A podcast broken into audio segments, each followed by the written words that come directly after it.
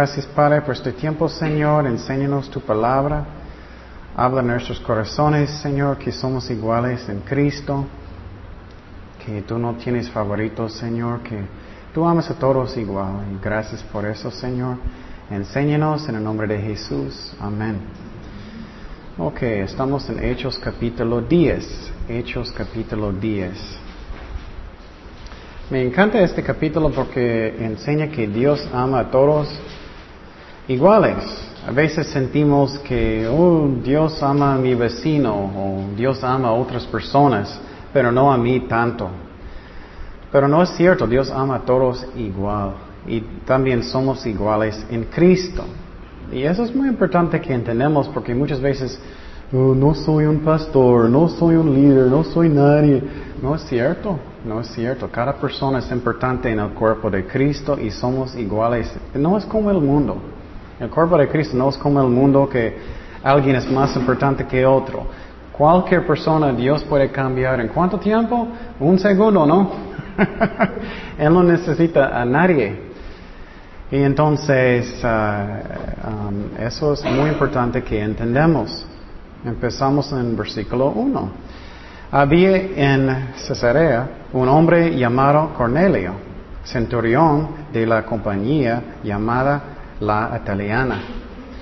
Entonces lo que pasó es que en la ciudad de Cesarea, um, él vivió, él era un como comandante de, de 100 personas, 100 soldados romanos. Y entonces en, en, el ejército de los romanos había diferentes uh, uh, medidas de, de, cantidades de soldados y él estaba encargado de 100. Y eso es muy importante de entender porque él tenía mucho, mucha responsabilidad. Pero él estaba buscando a Dios aunque él tenía mucha responsabilidad. Eso es muy importante porque muchas veces sentimos, ay, eh, tengo tantas cosas, no puedo servir a Dios. No es cierto. Necesitamos servir a Dios donde estamos. En cualquier trabajo, cualquier cosa, necesitamos buscar lo que Dios quiere. Y entonces él estaba buscando a Dios. Seguimos en versículo 2. Piadoso y temeroso de Dios con toda su casa que hacía muchas uh, limosnas al pueblo y oraba a Dios siempre. Entonces, él era un, un, Dios piadoso. Él siempre estaba buscando a Dios, orando, buscando lo que Dios quería. Y él tenía temor de Dios. Y eso es algo muy importante porque muchas veces sentimos que el temor de Dios no es algo bueno. Puede ser algo malo si tienes demasiado temor de Dios, como, ah, pero cuando es respecto, eso es algo bueno, ¿no? Y si tienes poquito temor de Dios, a mí eso es bueno. ¿Qué es la razón? Porque vamos a portar mejor, ¿no? es como es. ¿Qué pasa con los niños cuando sus papás son buenos y ellos van a corregirlos? Cuando ellos portan mal, vas a portar mejor. Entonces, poquito temor de Dios es algo bueno. Y Cornelio, él no estaba buscando los dioses de los romanos ni los griegos. Él estaba buscando el Dios de la Biblia. Y los dioses de los griegos y romanos eran muy sensuales, eran muy de la carne, como sexo, como uh, amor lo que sea, emociones. Entonces, él no estaba buscando los dioses de ellos, pero él estaba buscando el Dios de verdadero, de la Biblia. Y eso es algo interesante porque muchas veces pensamos, pero ¿qué pasa, va a pasar con una persona que está en África o lo que sea? Dios busca personas que quieren buscar a Dios. Dios es fiel. Y, quiero decirte otra vez eh, que Jesús es el único nombre bajo del cielo que podemos ser salvados, solamente a través de Él. Y uh, y lo que me gusta también es que Él también mostró amor real. Él estaba dando dinero para ayudar a los pobres, Él estaba orando, mostrando que Él es alguien que quería buscar a Dios. Y muchas veces personas dicen, oh, te amo, esposa, te amo. Pero estamos mostrando este amor, estamos mostrándolo, estamos ayudando a nuestros esposos, esposas en la casa, o orando con ellos, mostrando el amor de Dios, o no. Estamos haciendo estas cosas o no.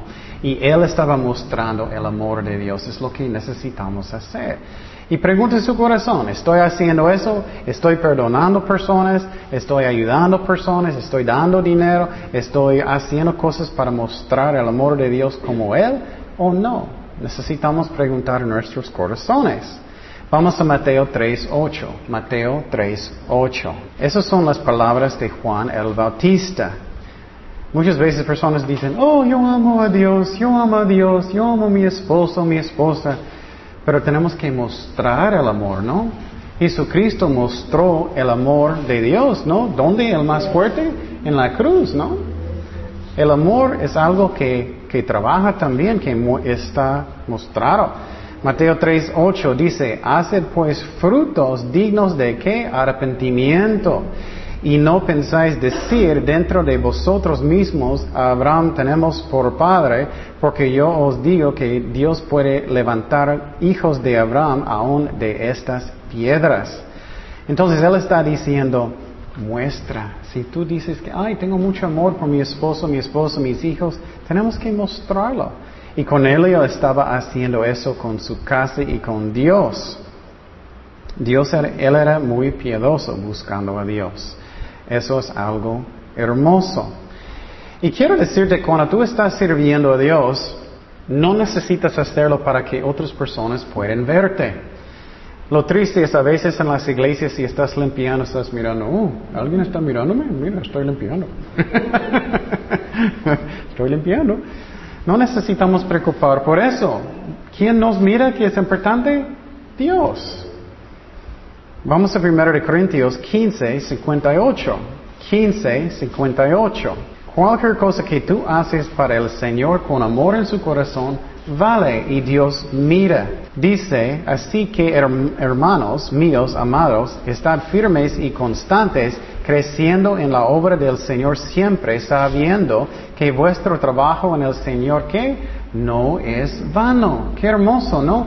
Cualquier cosa que tú haces para el Señor, no es vano. Y vamos a mirar otra cosa que es muy interesante de la oración. Siempre estoy diciendo, por favor, ven al servicio a los miércoles porque oremos juntos. Pero Dios recuerda cada oración que hacemos. Vamos a Apocalipsis 5.8. Apocalipsis 5.8. Y eso es muy interesante a mí. Apocalipsis 5.8 dice, y cuando hubo tomado el libro, los cuatro seres vivientes y los ah, veinticuatro ancianos se postraron delante del Cordero. Todos tenían arpas y copas de oro llenas de incienso, que son las que? Oraciones de los santos. Qué interesante, ¿no? Entonces son las oraciones de los santos. Entonces cuando estamos orando y estás orando en su casa, Dios recuerda, Él tiene todo. Él tiene una copa en el cielo con nuestras oraciones. Qué interesante, ¿no? Entonces piénsalo, tienes una copa muy chiquita como así. o tienes uno grande que estás buscando a Dios mucho. Seguimos en Hechos 10.3. Hechos 10.3. Este vio claramente en una visión. Entonces, entonces Cornelio tuvo una visión como a la hora novena del día, que un ángel de, Dios entraba donde él estaba y le decía, Cornelio. Entonces, ¿qué es una visión? ¿Alguien me acuerda? Es cuando tienes un sueño, cuando estás despierto, ¿no? Y entonces un ángel de Dios estaba donde él estaba y le decía, Cornelio, él mirándole fijamente y atemorizado, dijo, ¿qué es, Señor? Y le dijo, tus oraciones y, tus limosnas han subido para memoria delante de Dios. Dios recuerda cada cosa que hacemos para Dios. Envía pues ahora hombres a Jope um, y haz venir a Simón, el que tiene por sobrenombre Pedro.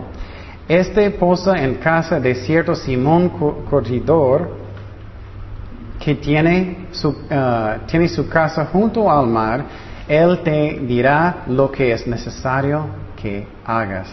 Otra vez y otra vez y otra vez, ¿no? Dios nos, nos guía paso por paso, ¿no? Él dice, ok, haz eso y voy a darte el otro paso. Entonces Cornelio estaba orando. Muchas veces, otra vez, personas dicen, Dios nunca me habla, nunca me habla. Bueno, ¿ores? Necesitamos buscar a Dios. Y entonces, ¿qué era la visión? Un ángel dijo, necesitas mandar a alguien a la ciudad de, de, Jope para traer quién? A Pedro. A Pedro para hablar con ellos. Y, el otro, y, y, uh, Cesarea estaba arriba 20 millas y abajo, eh, perdón, Cesarea aquí y abajo 20 millas es la ciudad de Jope. Y entonces él estaba en la casa de un cortidor. ¿Qué es un cortidor? ¿Alguien sabe? ¿Qué, hacen ellos? ¿Perdón? Ajá, ellos hacen ah, las pieles. Y eso está en contra de la ley. Pero él estaba quedando en su casa. Eso es muy interesante porque lo que está pasando es Pedro está aprendiendo, escúchame muy bien, esa es doctrina que ya no está bajo de la ley en el Antiguo Testamento. El antiguo pacto. Él está aprendiendo poco a poco a poco. Y, uh, según la ley, los fariseos no quisieron aún tocar un, un gentil que no es judío. Porque ellos pensaban que los gentiles, que son, ¿qué? Sucios. que, que, que no puedes tocarlos. Pero Pedro está quedando en una casa de un cortidor. Y eso es interesante y quiero, eso es doctrina. Necesitas pensar mucho. No estamos bajo de la ley del Antiguo Testamento, ya no más. Vamos a Romanos 6.14. Romanos 6.14. ¿Qué dice? Porque el pecado no se enseñora, enseñorea de vosotros, pues no estáis que bajo la ley, sino bajo de qué? La gracia. Estamos bajo del nuevo pacto, nuevo pacto. ¿Qué es un pacto? Un pacto es si vas a hacer como un acuerdo con alguien, ¿no? Y este nuevo pacto tiene un sello de qué? De la sangre de quién? De Jesucristo. El antiguo pacto es la ley con Moisés. ¿Recuerdas que él bajó del monte con los diez mandamientos y todo? Ya no estamos bajo de la ley en el Antiguo Testamento. Pero Cristo dijo los nueve de los diez mandamientos otra vez, entonces eso todavía aplica. Nueve. No estamos bajo del día de sábado para tener reposo. Eh, porque no estamos bajo de la ley.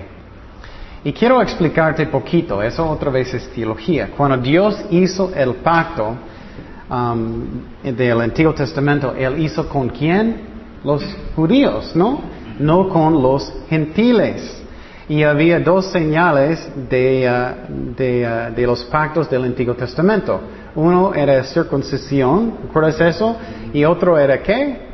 El día de reposo sábado. Vamos a Génesis 17, 9. Génesis 17, 9. Eso es cuando Dios hizo un pacto con Abraham. Eso es muy importante porque algunas iglesias son confundidos. Por, ejemplo, la iglesia del día de séptimo día, ellos siempre piensan, hoy tenemos que tener el día de, uh, sábado para el día de reposo. Ya no estamos bajo de la ley. Génesis 17.9 dice, dijo de nuevo Dios a Abraham, en cuanto a ti guardarás mi pacto, tú y tu descendencia después de ti por sus generaciones. ¿Qué son ellos? Los judíos, ¿no? Este es mi pacto que guardaráis entre mí y vosotros y tu descendencia. Después de ti será que circuncidado todo varón de entre vosotros. Eso no es para los cristianos de hoy. Claro, puedes, los hombres, pero no es un requisito. Es un pacto entre quién? Abraham y Dios, los judíos. Entonces no aplica a nosotros, pero puedes si quieres. También otro señal del pacto, eso primeramente es el pacto de bendecir a los judíos. La segunda es el pacto de la ley, de la ley. Éxodo 31, 12. Éxodo 31, 12. Mira lo que pasó. Habló además Jehová a Moisés diciendo, Tú hablarás a los quién? Los hijos de Israel. Esos no son los gentiles. Diciendo, en verdad vosotros guardaréis mis días de reposo, porque es señal entre mí y quién? Vosotros, los judíos por vuestras generaciones para que sepáis que yo soy Jehová que os santifico. Entonces, no es para nosotros, no es para hoy en día. El antiguo pacto no aplica hoy. Estamos bajo de nuevo pacto. Claro, las cosas que son como, como ah, principales, morales, aplican. Los, claro, si Dios dice no debemos ah, mentir, claro, eso aplica para hoy, ¿me explico? Pero no estamos bajo de la ley. Es como eh, eh, la ley nos enseña lo que es bueno, lo que es malo, pero estamos bajo de un, un pacto que es más alto que la ley. Eso es muy importante entender, porque personas piensan, no estoy matando a nadie, no maté a nadie, pero tengo mucho odio en mi corazón, estoy bien. no, necesitamos tener que amor, estamos bajo de amor, de amor. Y algo que es muy importante es que el antiguo pacto ya está quebrado, ya está quebrado. Vamos a Jeremías 31, 31. Jeremías 31, 31. Eso es muy, muy importante también. Eso es la razón también los católicos son tan confundidos. Porque ellos piensan que ellos necesitan sacerdotes, que, que todavía hay sacerdotes y no, solamente hay un sacerdote ahora. ¿Quién es? Jesucristo. Vamos a Jeremías 31, 31. ¿Qué dice? He aquí que vienen días, dice Jehová, en los cuales haré que nuevo pacto. No es el antiguo pacto, estamos bajo de nuevo pacto con la casa de Israel y con la casa de Judá. Pero la Biblia enseña que los, los gentiles son injertados eh, con los judíos en el nuevo pacto. Entonces, ¿qué dice? No como el pacto que hice con sus padres el día que tomé su mano para sacarlos de la tierra de, Egipto. Porque ellos, ¿qué? Envaldieron mi pacto, aunque fue yo un marido para ellos, dice Jehová. Entonces Dios está diciendo que Él va a hacer un nuevo pacto. Esa es la razón. Es que personas son muy, muy confundidos. Por ejemplo, ellos piensan, oh, tenemos que guardar la ley en el Antiguo Testamento, tenemos que guardarlo. ¿Has leído la ley? Estás lleno de cosas que, que no aplica para hoy, ¿me explico? Este pacto era para la nación de los judíos. Estamos bajo de nuevo pacto. Seguimos, regresamos a Hechos 17. Hechos 17. ¿Por qué eso es tan importante?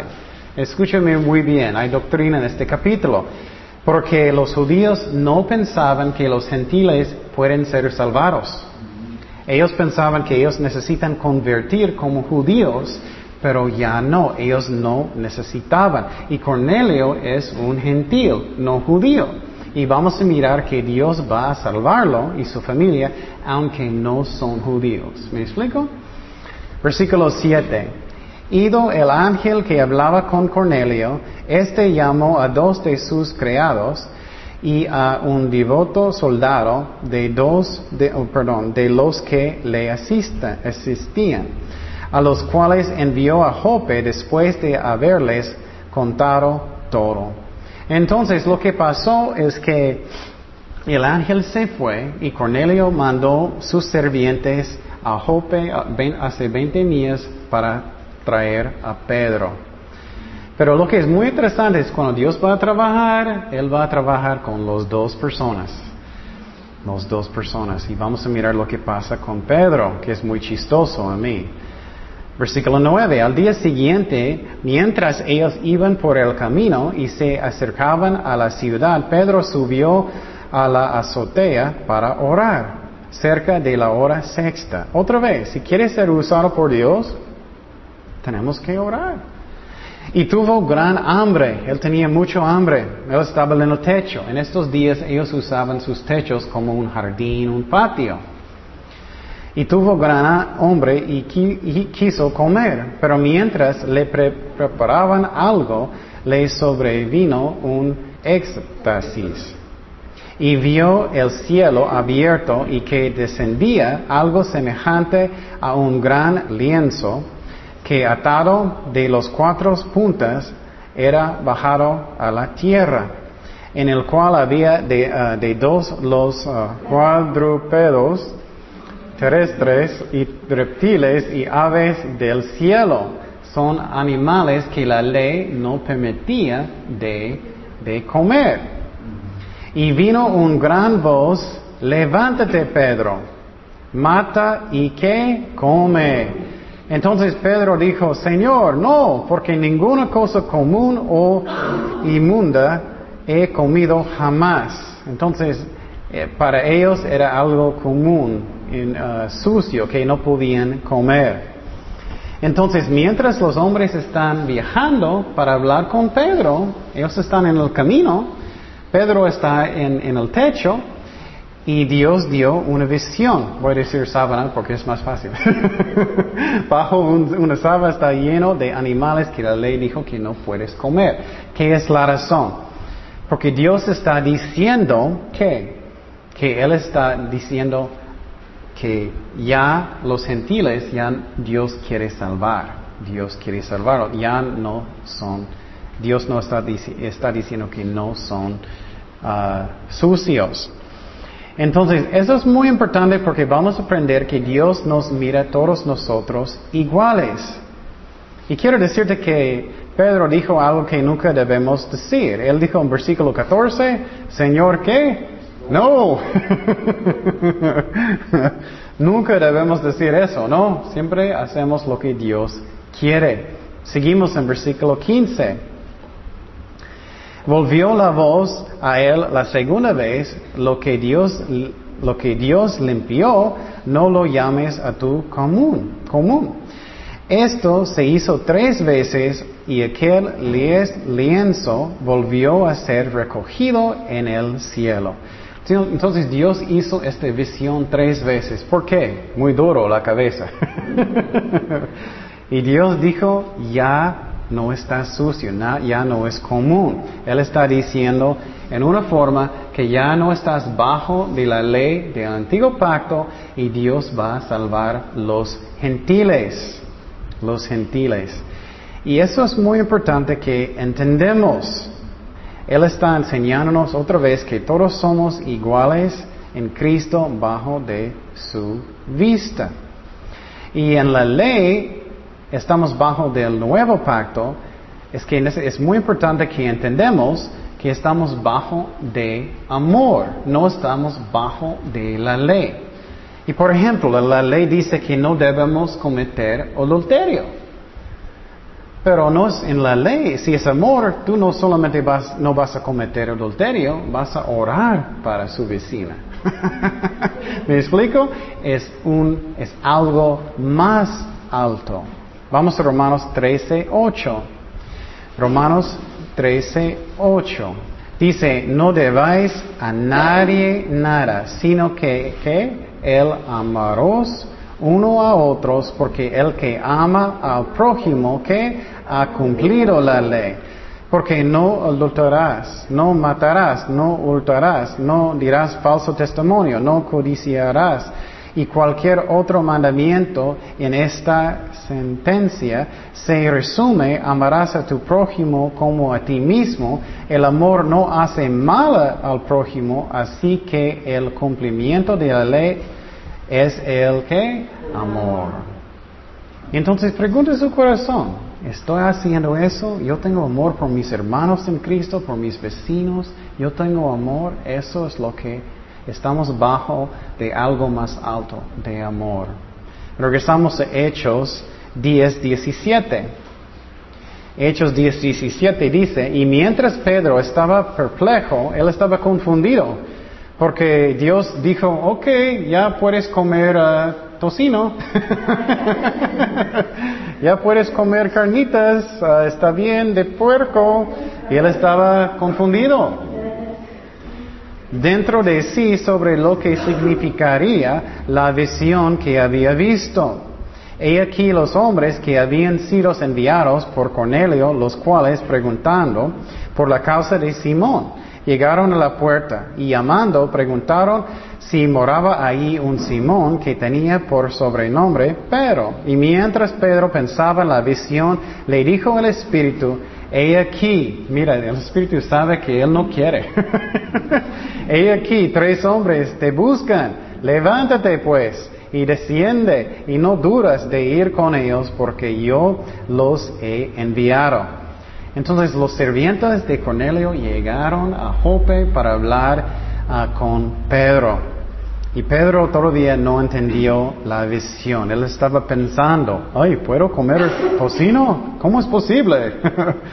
no sé qué está pasando. Seguimos en versículo 21. Entonces Pedro descendió a donde ellos estaban, los hombres que fueran enviados por Cornelio. Le dijo, he aquí, yo soy el que buscáis. ¿Cuál es la causa por que habéis venido? Qué ridículo, ¿no? Él es un evangelista. ¿Por qué viniste? Él todavía no puede aceptar que Dios quiere salvar los gentiles. Ellos dijeron, Cornelio, el cinturón, Centurión, centurión, centurión, varón justo y temeroso de Dios y que tiene buen testimonio, en toda la nación de los judíos ha recibido instrucciones de un santo ángel de hacerte venir a su casa para oír tus palabras. Entonces, haciéndoles eh, entrar, los hospedó y al día siguiente, levantándose, se fue con ellos y le acompañaron algunos de los hermanos de Jope. Entonces, él obedeció a Dios y él invitó a ellos a entrar en su casa. Tienes que pensar, eso está en contra de la ley de ellos. Dios está mostrando que estamos bajo de qué? Del nuevo pacto, que Él quiere salvar los gentiles. Y algo importante que quiero decir, posible sientes sucio, posible sientes que Dios nunca va a aceptarme, posible sientes Dios no me quiere, y no soy tan bueno. Dios puede salvar cualquier persona. Dios puede sanar su corazón. Y Dios quiere salvarnos. Él está lleno y quiere salvarnos. Vamos a Efesios 1, 6 y 7. Posible hiciste algo malo en el pasado, sientes mal y sientes que Dios nunca puede perdonarte. No es cierto. Dios puede limpiarnos y salvarnos. Efesios 1, 6 y 7. Para alabanza de la gloria de su gracia con la cual nos hizo aceptos en el amado, el quien, en quien tenemos redención por su sangre, el perdón de pecados, según las riquezas de su gracia. Qué hermoso, ¿no? Entonces ellos pasaron por la noche y ellos salieron juntos, Cornelio y, los sirvientes de Cornelio y Pedro, y ellos regresaron a Cesarea. Seguimos en versículo 24, que dice, al otro día entraron en Cesarea y Cornelio y los estaba esperando, habiendo convocado a sus parientes y amigos más íntimos. Cuando Pedro entró, salió Cornelio y recibirle y postrándose a sus pies, adoró. Mas Pedro le levantó diciendo, levántate pues, yo mismo también soy hombre. Entonces ellos llegaron a la casa de Cornelio y cuando Cornelio miró a Pedro, él qué? Él postró en sus rodillas. Pedro. y, lo que me gusta es que Pedro que él no aceptó adoración. Solamente Dios merece adoración. Solamente Dios. No ángeles, no personas, no María, no los santos. Solamente Dios es perfecto, grande Solamente Dios merece adoración. Y, y, me gusta lo que él dijo. Él dijo, ¿qué? Pues yo mismo también, ¿qué? Soy hombre. Eso es algo que es muy importante que siempre entendemos. Si Dios va a usarte más y más y más un día en un ministerio y la cabeza sube, sube más grande, más grande, soy grande. Tenemos que eh, recordar que ¿qué? solamente somos hombres y mujeres, ¿no? Nada más. Nada más. Solamente Dios es digno de adoración, solamente Él. Y no debemos aceptar, aceptar adoración de hombres. Y lo triste es muchas veces en las iglesias o en ministerios, personas empiezan a aceptar adoración. Ay, gracias, gracias. oh, ¿te gustó? Gracias.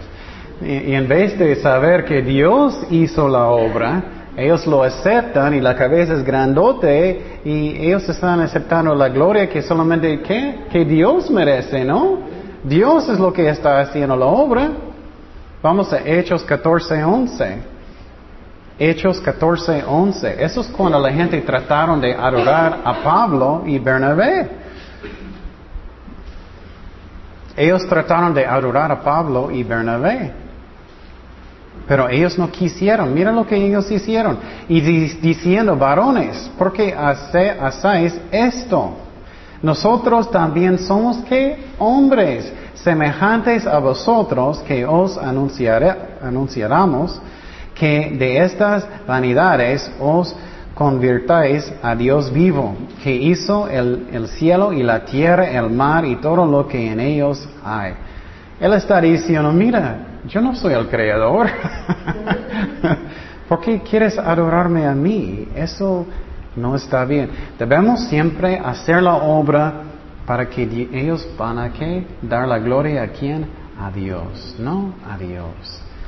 Dice en Mateo, así alumbra vuestra luz delante de los hombres para que vean vuestras buenas obras y glorifican a vuestro qué? Padre que está en los cielos. Regresaron a, eh, regresamos a Hechos 10, 27. Hechos 10, 27 dice, y hablando con él, entró, Pedro entró. Entonces él está entrando en una casa de los gentiles. En una casa de los gentiles. Eso otra vez está en contra de la ley. Pero estamos bajo de nuevo pacto. Y halló a muchos que se habían reunido. Y les dijo, vosotros sabéis cuál abominable es para un, varón judío juntarse o acercarse a un extranjero. Mire, él tenía miedo, está pensando, uy, estoy haciendo lo que está en contra de la ley, pero ya estamos bajo de nuevo pacto.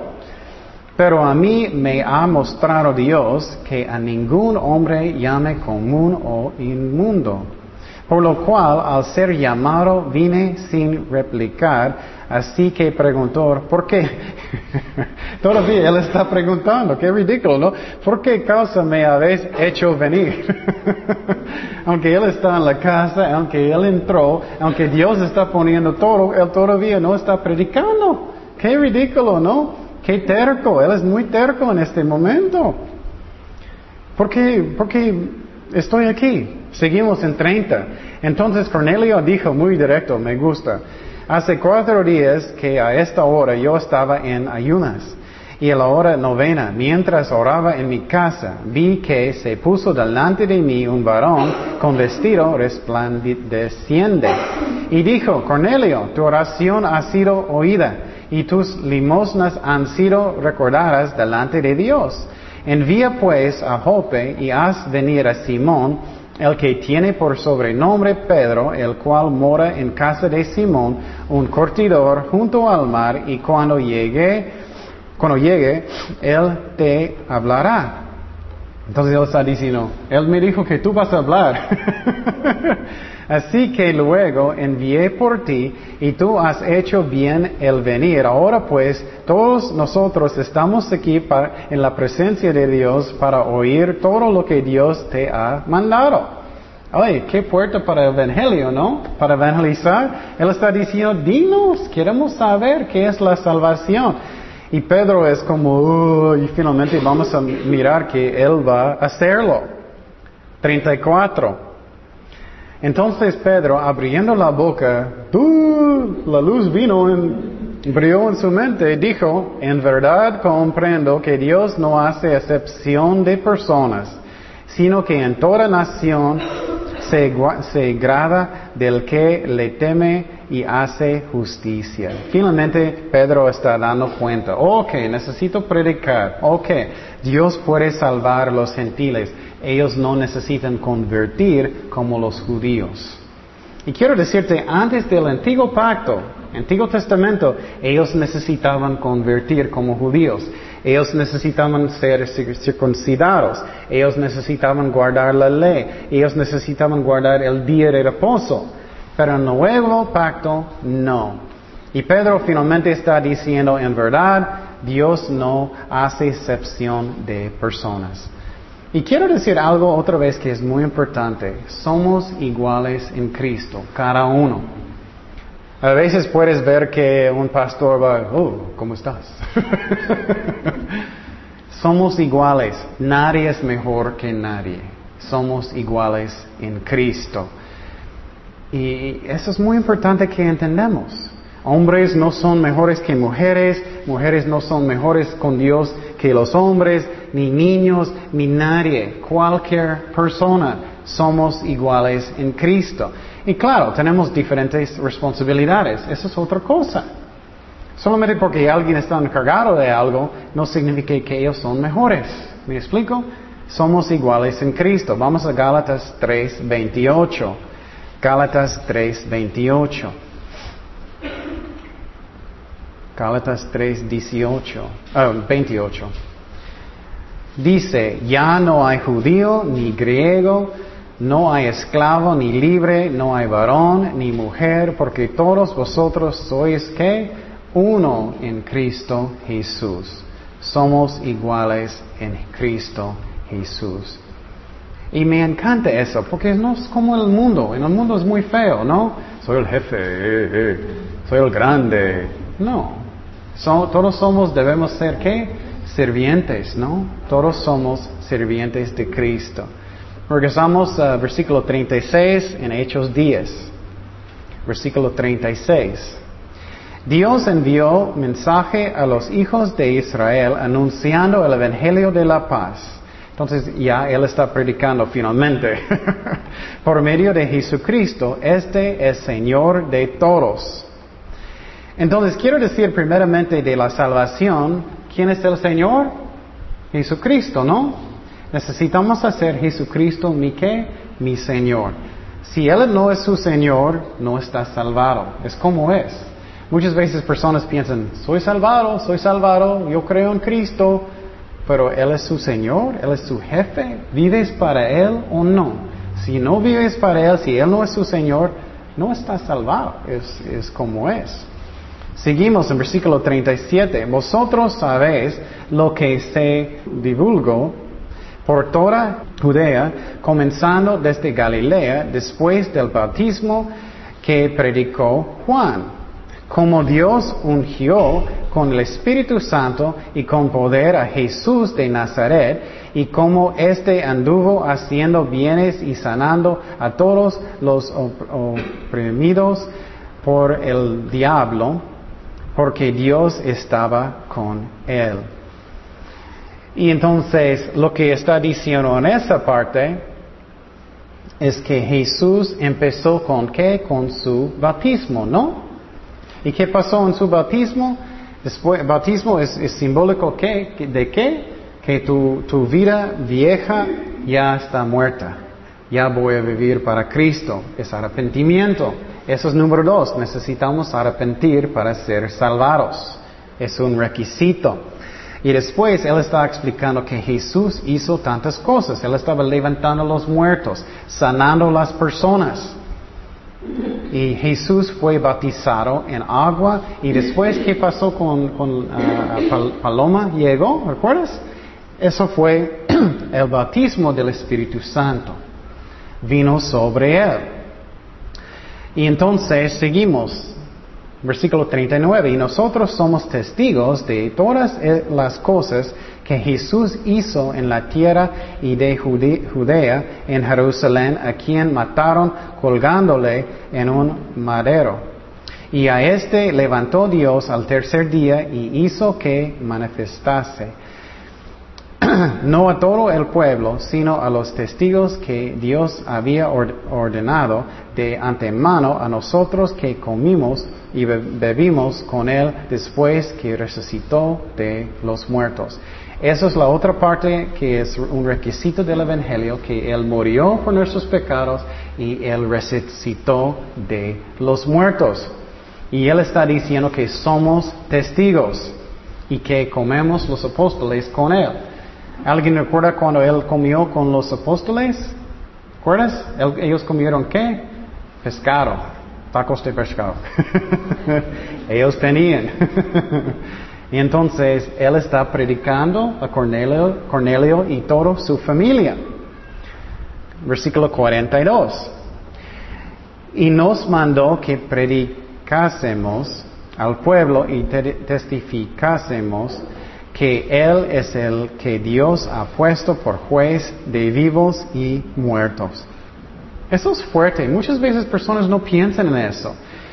Jesús puede ser su abogado o Jesús puede ser qué? Tu juez. ¿Cuál quieres? Yo quiero que Él esté a mi lado, ¿no? Yo quiero que Él es mi abogado. Yo no quiero que Él es mi juez y Él va a tener la Biblia y va a juzgarme según la Biblia. Juan 5, 22 y 23. Dice, porque el Padre nadie juzga, sino todo el juicio dio a quien? Al Hijo para que todos honren al Hijo como honran al Padre. El que no honra al Hijo no honra al Padre que le envió. Y la otra cosa que quiero decirte que finalmente Pedro ah, predicó. Necesitamos predicar para que personas puedan ser salvados. Y eso no, siempre significa que necesitas predicar en frente de mucha gente. Puedes invitar personas a la iglesia, puedes dar folletos, puedes hacer estas cosas. Personas necesitan escuchar el Evangelio. Regresamos a Hechos 10:43. De este dan testimonio todos los profetas que todos los que en él creyeron recibieron perdón de pecados por su nombres, por su nombre. Entonces Él finalmente está diciendo que los profetas todos ellos predicaron que a través de la sangre de Jesucristo somos perdonados, somos perdonados. Seguimos el versículo 44. Mientras, me, encanta esta parte. la razón es porque Pedro todavía está predicando. Él está predicando haciendo su mejor. Posible tiene su mano arriba. Y Dios va a, interrumpir a Pedro. Mientras, mientras aún hablaba Pedro estas palabras, el Espíritu Santo cayó sobre todos los que oían el discurso. Entonces Dios estaba, ya Pedro, ya. y Dios cayó sobre ellos y los fieles de la circuncisión que habían venido con Pedro se quedaron atónitos, porque ellos no pensaban que Dios puede salvar los gentiles, de que también sobre los gentiles que derramase el don del Espíritu Santo, porque los oían que hablaban en lenguas y, que magnificaban a Dios.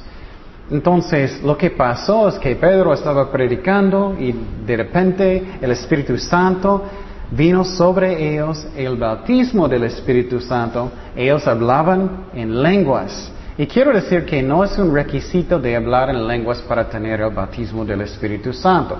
Puede ser otros dones, pero lo más importante es que es el amor, es el amor. Y ellos que ellos glorificaron a Dios, glorificaron a Dios. Y quiero decirte algo que rápidamente que es muy importante. algunas iglesias enseñan que ya no los dones del Espíritu Santo son para hoy.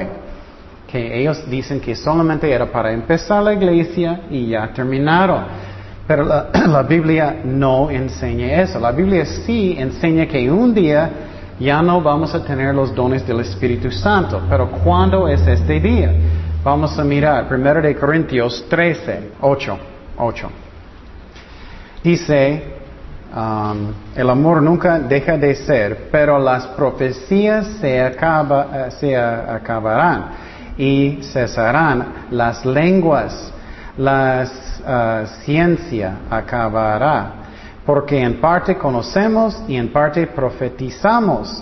Mas eso es cuando, mas cuando venga lo perfecto. Por ejemplo, otras iglesias enseñan que eso está hablando de la Biblia. Pero no, vamos a mirar que eso no está hablando de la Biblia. Dice, entonces lo que es en parte se acabará. Cuando, eso es cuando. Mira, yo era niño, hablaba como niño. Somos niños ahorita. Pensaba como niño, juzgaba como niño. Más cuando ya fui hombre, dejé lo que era de niño. Ahora vemos por espejo oscuramente. Más entonces, eso es la clave entonces veremos qué cara a cara. ¿Cuándo vamos a mirar a Cristo cara a cara? Cuando estamos en el cielo, ¿no? Eso es cuando. No vamos a necesitar de hablar en lenguas en el cielo, Él va a estar. no vamos a necesitar de profetizar en el cielo porque ya estamos. Ahora conozco en parte, pero entonces conoceré como fui conocido. Y ahora permanecen la fe, la esperanza y el amor, estos tres, pero el mayor de estos es el amor. Entonces, quiero decirte que aunque hablando en lenguas parece poquito raro y es la verdad, un día voy a hablar de eso, es un don que es hermoso, pero tenemos que hacerlo como Dios quiere. En la clase de teología vamos a hablar de eso. Pero vamos a 1 de Corintios 14, 18. 1 de Corintios 14, 18. Y, yo creo que algunas iglesias, ellos no, no sé, si, no creo que ellos hacen a propósito, pero muchas veces ellos no quieren decir que lenguas son para hoy porque ellos sienten que es raro. Pero mira lo que dijo Pablo, el apóstol. Primero de Corintios 14, 18. Doy gracias a Dios que habló en lenguas que más que todos vosotros.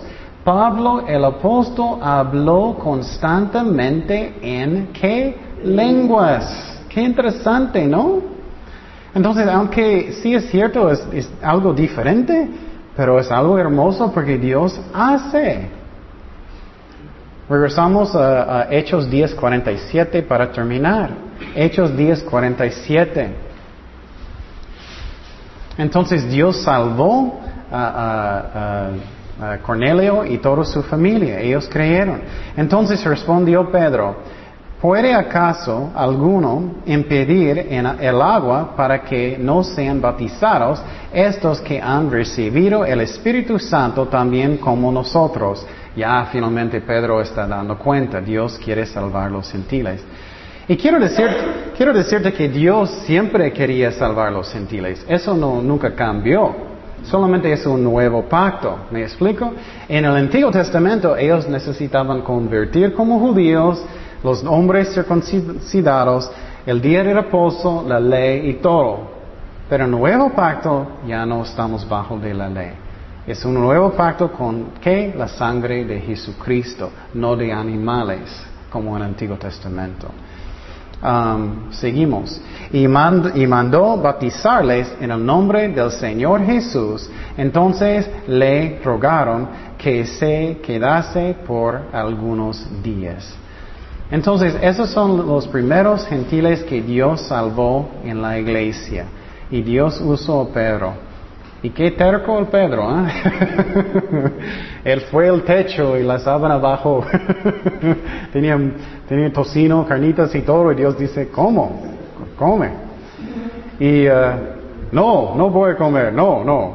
Y finalmente él aceptó, él predicó a los gentiles y ellos aceptaron al Señor y Dios derramó su Espíritu Santo sobre ellos. Y lo que vamos a mirar semana próxima es que los, judíos en la iglesia, en el principio, ellos que enojaron. y vamos a mirar que Dios va a trabajar a través de este asunto también. Oremos. Gracias Padre por tu palabra, gracias que tú eres un Dios de amor, que, que no tienes ah, favoritos, Señor, que quieres ah, bendecir cada persona, quieres salvar cada persona que tú no, no tienes excepción de nadie, Señor, que de, personas, de poner a una persona más importante que otra persona, que todos somos iguales en Cristo. Y Señor, gracias Padre por eso, gracias que, que tú miras cada persona, que tú sabes lo que está en nuestros corazones, que quieres bendecirnos y guiarnos y usarnos en tu reino, Padre. En el nombre de Jesús. Amén.